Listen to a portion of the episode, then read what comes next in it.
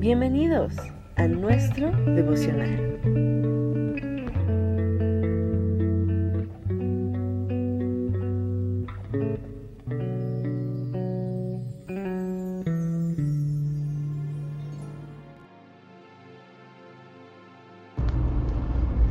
Hola, buenos días. Qué gusto saludarles como cada ocasión que me toca compartir un tiempo devocional con ustedes. Es un gozo saludarles, bendecirles y esperando que, como todos los días, la gracia y el favor de Dios estén sobre sus ministerios, sobre sus vidas, sobre sus familias, en todo lo que emprendan. Y pues vamos a comenzar, solamente quiero eh, hacer una pequeña reflexión en esta mañana. Eh, yo sé que los acontecimientos que han sido en los últimos días son difíciles, pero precisamente de eso quiero hablar, porque pues se viene escuchando de la guerra de Ucrania-Rusia que ya arrancó, se viene escuchando de la pandemia que sigue otra variante Omicron 2 y bueno, la gente pues creo que motivos tienen de sobra para desconfiar los que no conocen al Señor. Pero nosotros, Pablo el apóstol nos dice en un, en un versículo del Nuevo Testamento, en, en la Escritura, no somos de los que retroceden, sino de los que tienen fe para preservación del alma. Bueno, yo sé que algunos de ustedes dirán, no, no lo escribió Pablo, es en hebreo, no se sabe. A mí me ha convencido más la postura de que lo escribió Pablo, entonces no se preocupe si usted cree que fue otro escritor, que fue Apolos o que fue eh, Aquila y Priscila, como algunos tienen la idea. Eh, está bien, no importa. La, escritura nos dice, y esto es lo importante, el libro de los Hebreos dice que nosotros no somos de los que retroceden, sino de los que tenemos fe para preservación del alma.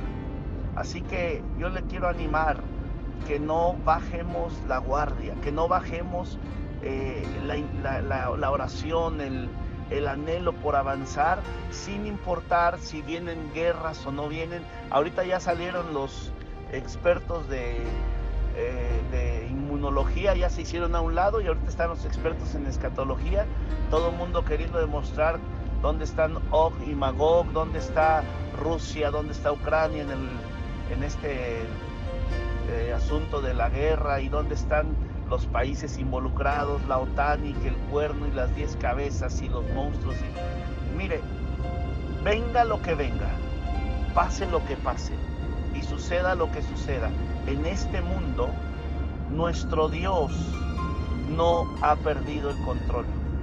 Dios no ha dejado de actuar, de moverse, Dios no ha dejado de manifestar su gloria y su poder y Él nos tiene en el hueco de su mano. La Biblia dice que el Padre es mayor que todos y nadie nos, nos podrá arrebatar de la mano de Dios. Así que no importa si Rusia sigue peleando y si China se une a la guerra y no importa si la pandemia eh, sigue la variante Omicron y, él y eta, teta, iota, kappa, lambda y todo el abecedario griego, no importa nada de esto. Dios está con nosotros.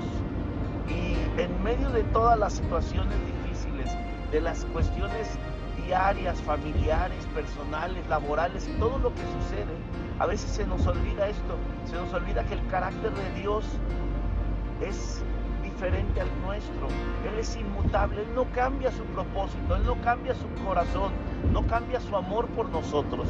Y si nosotros no tenemos entendido esto, vamos a ser afligidos por cualquier circunstancia y hasta el, que la licuadora se te descomponga te va a afligir. Y nosotros tenemos que mantener esta confianza, esta fe, esta perseverancia. Dios es por nosotros, amados.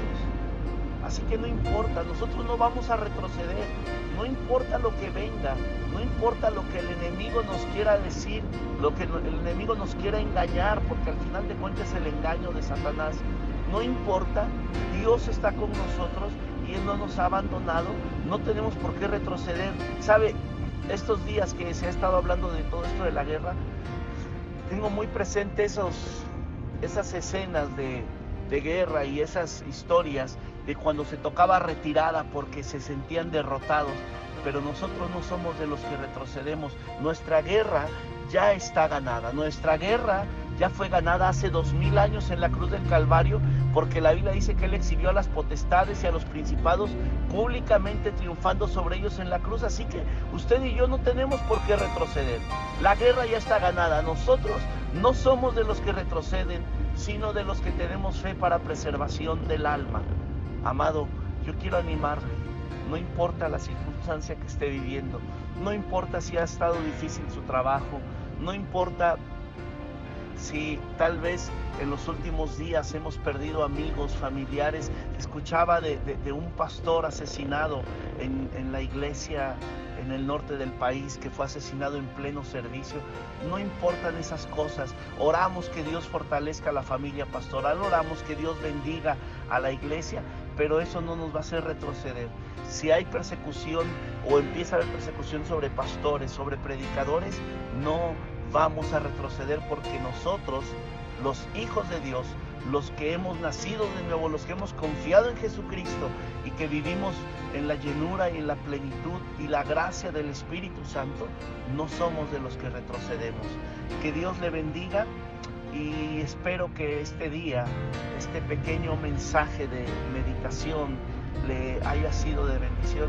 Su amigo, el pastor Romeo Solano, que Dios les guarde y que su favor y su gracia permanezcan sobre ustedes. Gracias.